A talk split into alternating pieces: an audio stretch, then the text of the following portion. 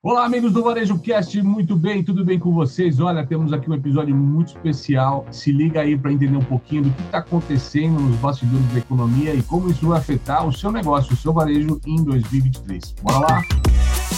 Você está no Varejo Cast.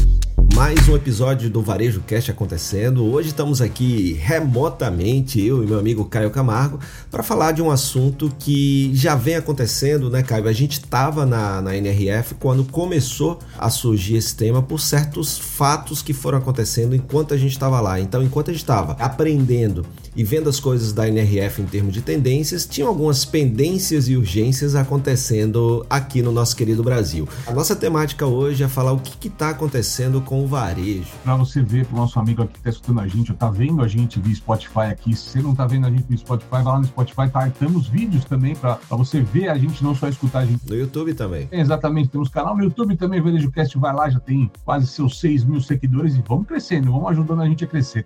Começamos agora, já estamos nos 6 mil, hein? Tá maravilha nessa história. Então, Alecrim, foi uma surpresa para todo mundo, né? A gente estava olhando aí 2023, o que, que ia acontecer, ok, tem governo novo, tem economia, mas de repente veio esse balde de água fria que começou, né, no estopim dessa história com a questão da Americanas, né, que está aí tá sendo julgado e verificado o que aconteceu de fato, mas teve uma sequência de notícias sobre varejo nesses últimos dias pós-americanas, né, que realmente deixou o mercado um pouco assustado. A gente está falando aqui da Marisa, está estruturando, né, a, a dívida deles. Aí nós tivemos a Cultura, que teve a falência decretada, correr atrás e conseguiu se livrar da falência nesse momento, e uma série de outras empresas. Posso até falar Pan Chocolates, é uma que declarou a autofalência do negócio, entre outras empresas que a gente está vendo nessa esteira, com resultados ruins do ano passado. A Alpargatas declarou realmente um prejuízo grande no último trimestre, né, tal. Então, tem alguns processos do varejo que estão desencadeando alguns movimentos, né? E que isso vai dificultar a vida, principalmente do, do médio varejista, né? Do pequeno, talvez nem tanto nesse momento, mas o médio e o grande varejista começa a ter cenários complexos. E é sempre importante dizer que são aqueles que acabam empregando mais pessoas no geral. Então, assim, a questão é para onde vamos, o que, que vai acontecer nessa história toda, certo, meu amigo?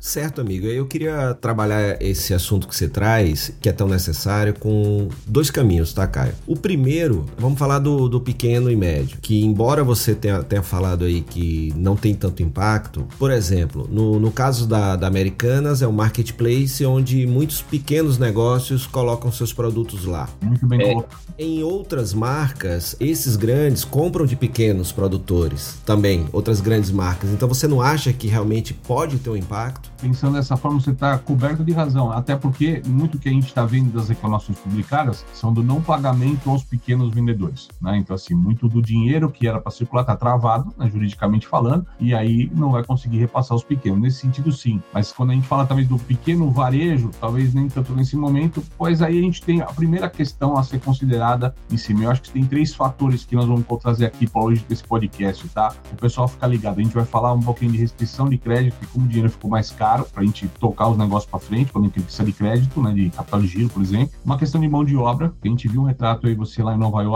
E isso a gente está vendo acontecer no Brasil, na nossa volta aqui estamos observando isso tão forte quanto lá em Nova York, né? E o terceiro retrato dessa história é o próprio mercado consumidor. Numa época de economia em baixa, o mercado também baixa e isso vai dar um certo gás, né? Então, só para começar, né? A primeira questão que a gente tem é, dado o cenário de Americanas, Marisa, Cultura e outros, né? O que a gente vê hoje para o médio player, que é aquele cara que vai buscar realmente grande capital no mercado, né? tal grande player que usa bastante disso, o fato é que as instituições aí que ofertam crédito estão tendo para o varejo um crédito muito mais restrito, observando também a questão da economia do país como está nesse momento, tá? Então nós temos para o varejista hoje, que não soube até hoje equilibrar suas contas e buscava crédito e operava em cima de crédito, ele tem agora como cenário nessa história toda um crédito muito mais restrito e muito mais caro. Então, ele vai ter dificuldade para liberar o crédito que ele precisa, e mesmo quando liberar, ele vai pegar um crédito muito mais caro ali nessa história. Então, pegando o crédito mais caro, eu vou ter que refazer conta para ver se eu vou conseguir ser, ser break-value, se eu vou conseguir atingir a saúde financeira do meu negócio. Até porque se ele é, pegando dinheiro mais caro, a operação fica mais cara, e aí se você quer manter margens saudáveis, você vai precisar aumentar preço. E se você aumenta preço num momento como esse, onde o consumidor está mais sensível a aumentos de preço, preço,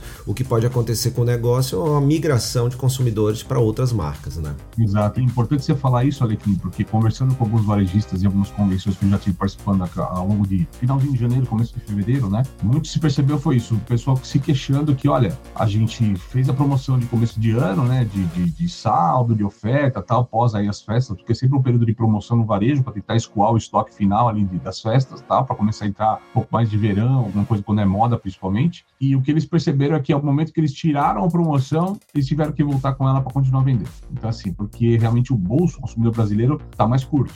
Né? A gente já sabe disso, mas o fato é que realmente o varejo está precisando ainda manter as promoções no ar para continuar girando o varejo. Ele não está conseguindo se desvincular dessa questão de preço de uma maneira tão simples como já foi um pouco mais no passado. Tá?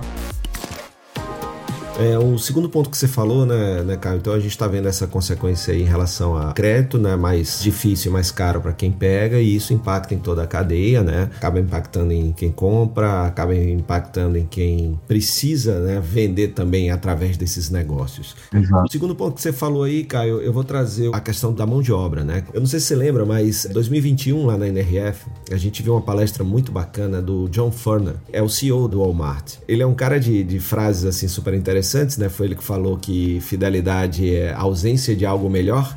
Né? Quando o cliente encontrar algo melhor, ele vai ser fiel em outro lugar. Para mim, uma das melhores frases de sempre da NRF. Aqui no Brasil o pessoal usava, né? Quem não dá assistência abre concorrência, né?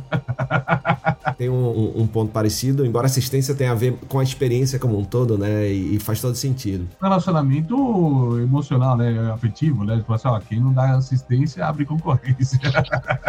e aí, meu amigo, é, eu me lembro que ele falou de três pontos que o varejo ia sofrer, né? E é interessante perceber isso, porque a gente às vezes está ouvindo alguém falar e a gente não percebe do quão próximo a gente está daquela realidade. E às vezes eu tô ali e diz, não, mas isso não é para mim e tal. E eu me lembro que ele falou de três crise inflacionária apertando o varejo. Perceba que, né? Agora, o futuro chegou.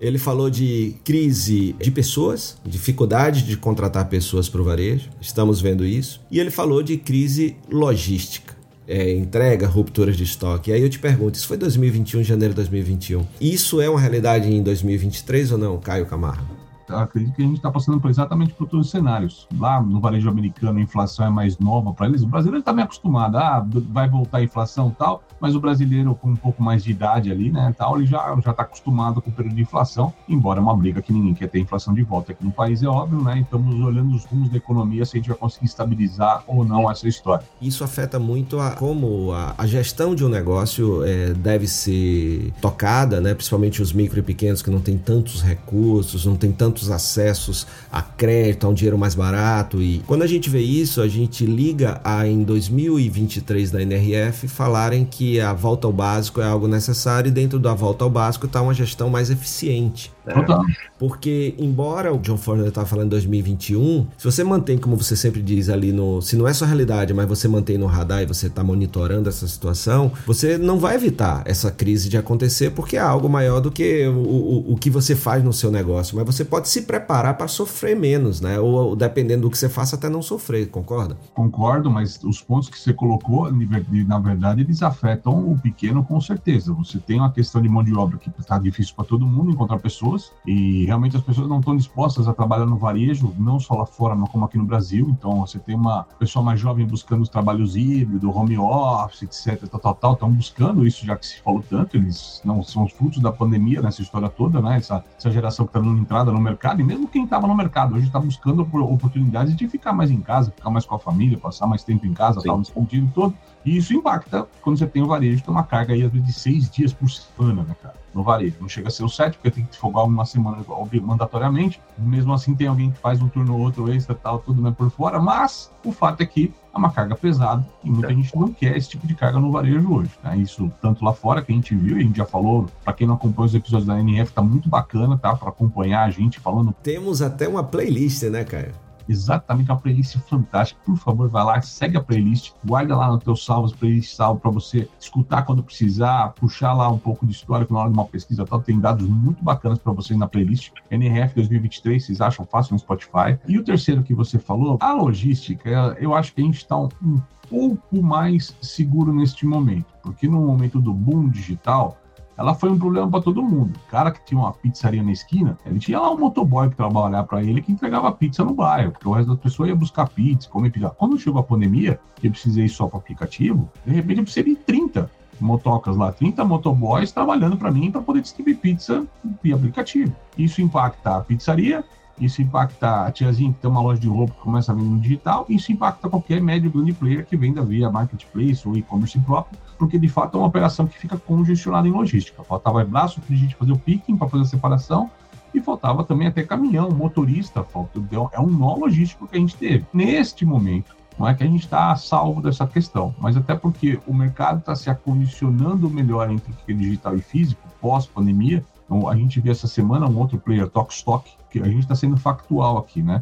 Mas o que foi publicado é que quando teve a pandemia, ela teve um boom, que as pessoas estavam em casa e compraram coisas para casa, e ela se debruçou, isso é o que está factualmente sendo falado, ela se debruçou em cima desse crescimento da, da pandemia como uma projeção de crescimento futuro, e foi o que não aconteceu. O mercado deu uma baixada. Assim como a Tokstok, a gente sabe que praticamente todos os players de material de construção do país estão na mesma situação. Houve um boom não imaginado no momento de pandemia e que a situação ela dá uma, uma dá uma estacionada, ela, ela entra para um patamar mais normal, vamos dizer assim, de crescimento. Então acho que a nossa logística neste momento ela está um pouco mais adequada. A gente está longe de estar no ideal, a gente pode ter problema gradativo com o tempo, porque a gente tende a ser mais digital e buscar questões mais rápidas, mas acho que é um timing ainda de acontecer, nós vamos conseguir acompanhar uma curva mais longa hoje nos Estados Unidos, né, eu estava lendo um pouco sobre isso, a opção de última milha, aquela, né, quando o produto vai até o consumidor, na verdade, está sendo a própria loja. Isso a gente já vê aqui, né, Magazine Luiza e outros varejistas operando com um preço melhor caso você compre online e vá buscar na loja. Então isso é uma questão que também procura, né, é, resolver algumas questões logísticas, né, Caio?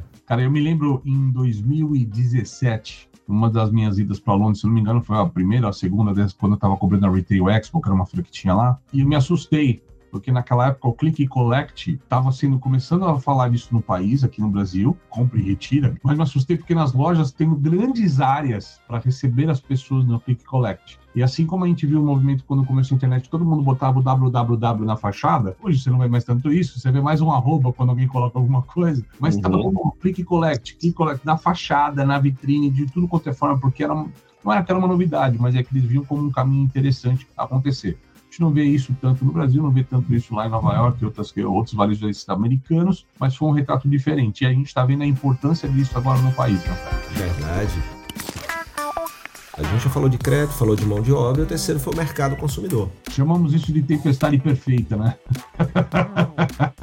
Porque, poxa, eu preciso de gente para vender, eu não tenho gente para vender. Se eu não tenho gente para vender e eu estou apertado um pouquinho, eu vou atrás de crédito para girar o meu negócio, para ajudar o fluxo de caixa, para ajudar a manter meu negócio de pé. Eu vou atrás do banco, o banco está com o dinheiro mais restrito e está com o dinheiro mais caro, tem que fazer conta. Tudo bem, mas se eu conseguir pagar um salário maior, trazer essas pessoas e conseguir o crédito, legal eu preciso vender. O que acontece com o terceiro, terceiro pilar dessa conversa toda aqui? A gente está com um público consumidor fraco. Né? Então, assim, o pessoal não está comprando, o pessoal economicamente falando ainda está endividado, ainda uma, uma, um alto desemprego, o assistencialismo ainda não chegou ainda da forma que tem que chegar. Desculpa, o, o assistencialismo não, a assistência a quem precisa, né? Tá certo. Quando a gente fomenta a base da pirâmide, tá? Você tende a ter consumo movendo a espiral de forma de baixo para cima novamente. Porque a gente está trabalhando numa espiral negativa, né? Falta dinheiro, não vendo, tem que mandar a gente embora, quem está mandando embora não tem dinheiro, não compra, então você começa a fazer a, a espiral descer. Uhum. A partir do momento que a gente fomenta a base, a gente começa a subir a espiral gradativamente, mas leva tempo até isso. O fato é que isso pode ajudar a gente a ter uma economia um pouco mais embasada, principalmente nos mercados mais populares. Principalmente aqueles que estão mais orientados às classes C, D e E, talvez consigam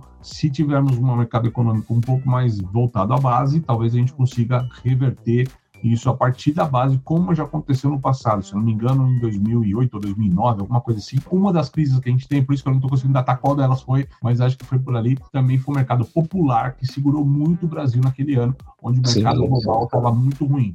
A gente tem um momento de mercado global nesse exatamente muito ruim, guerra, ainda Covid, mercado chinês contra mercado americano, tem um monte de coisas. Os três Cs lá da, da Kate, né? Clima, conflito, Covid, né? Então a gente está batendo pesado nessa história. Então, assim, você tem um mercado que lá fora não está comprador para comprar coisas do Brasil e isso girar a nossa economia. Então você tem todo um, um cenário ruim. Para a gente amarrar isso, Alecrim, é assim, o mercado quando bota essas coisas, fala o apocalipse do varejo. E eu falo que apocalipse é um termo muito forte, né? Porque apocalipse significa o fim de alguma coisa, né, cara? É o fim, acabou. Dali para frente não tem mais nada. E eu não vejo muito com o apocalipse. Talvez um termo mais quadrinhos, que tá olhando o vídeo aqui vê o quanto eu gosto disso. Eu sou um geek de carteirinha, eu sempre assumo isso. Tá lá no Instagram, roqueiro geek apaixonado por jogo de tabuleiro. eu sei o quanto esse rapaz gosta disso, porque lá na NRF, quando ele via uma lojinha que vendia funk ou essas coisas, Alecrim, deixa eu entrar aqui. Aí ele era só pra olhar, ele sempre saía com alguma coisa, sempre saía com alguma coisa. Um pouquinho, um dia a gente faz um tour aqui, cara. Né? Prometo um tour a todos, né? Eu tenho falado, em vez de falar apocalipse, eu tenho usado muito o termo de inverno, porque a gente já passou por outros invernos do mercado, outros invernos do varejo. Em algum momento isso a gente vem, eu e você, a gente vem debatendo isso até quando a gente fala de NRF. Sim é um movimento cíclico. E, e se parar para pensar, né, Caio, o que a André Abel da WGSN falou lá na NRF também, da permacrise, são crises permanentes, umas menores, umas maiores, umas afetam o mercado, não afetam o seu, outras afetam outro mercado, é, afeta o seu, não afeta outro, outros afeta todo o mercado, mas daí a importância, né, daquilo que a gente viu lá e que a gente já fala aqui do básico bem feito, do que você fala no, no seu livro é Arroz, Feijão e Varejo. O que a gente tira disso tudo para mim é que a gestão cada vez mais eficiente, o olhar para os números, o olhar para os dados, o olhar para as pessoas, o olhar para a cultura do negócio, olhar para a formação do preço, olhar para eh, gestão, logística. Isso vai ser necessário mais do que nunca daqui para frente, né? E quem cuidou disso é aquilo que eu gosto de dizer, ou sofre menos ou não sofre, né? Dependendo do, da crise que seja, né? Então é muito importante a gente olhar. Eu acho que é o que eu tiro desse episódio de hoje é muito isso, porque como você falou, é, o inverno ele vai embora, mas tem uma certeza, ele volta. Só que ele volta, é, às vezes você está numa região que ele não impacta tanto, às vezes você está numa região que ele impacta muito. Essa sua metáfora com o inverno faz muito sentido. E para mim que gosto muito de Game of Thrones, né, The Winter is Coming é algo que é, é uma certeza, né? E eu, fecho o seguinte, cara, e se na, na primavera no verão a gente pode vender cortar gramado, não tem problema, cara. No inverno a gente vai começar a recolher neve, cara, com a pá. Não é problema nenhum, cara. Vamos vender serviço de recolher neve. Se quem chora vendo lenço, na hora de nevar eu vendo esqui, cara. vamos brincar, vamos brincar, isso aí. Mais um episódio aqui do Varejo Cast, muito bacana. Se você gostou desse episódio, vai lá, ouve os, os outros episódios e compartilha para mais gente poder ter acesso a esse conteúdo massa aqui que eu, Caio e nossos convidados e convidadas sempre por aqui procuram. É porque a gente é apaixonado pelo varejo, a gente quer ver o nosso varejo brasileiro cada vez melhor, mais forte, contratando mais, pagando melhor. E a nossa ideia aqui é ajudar a construir um varejo melhor no mundo e para o mundo. E quando a gente fala de no mundo e para o mundo, começando pelo nosso querido e amado Brasil, né, Caio? Exato. E fazer o nosso merchan também, né, Fred? Ó, quiser que a gente leve essa conversa aí para tua empresa, para teu negócio, o Fred a gente está à disposição para conversar com você, com teus colaboradores, bater um papo sobre varejo, bater um papo do que está acontecendo, bater um papo de como a gente pode ajudar você a ter uma melhor gestão do negócio ao longo desse ano de 2023. Tamo junto. Você ouviu o Varejo Cast?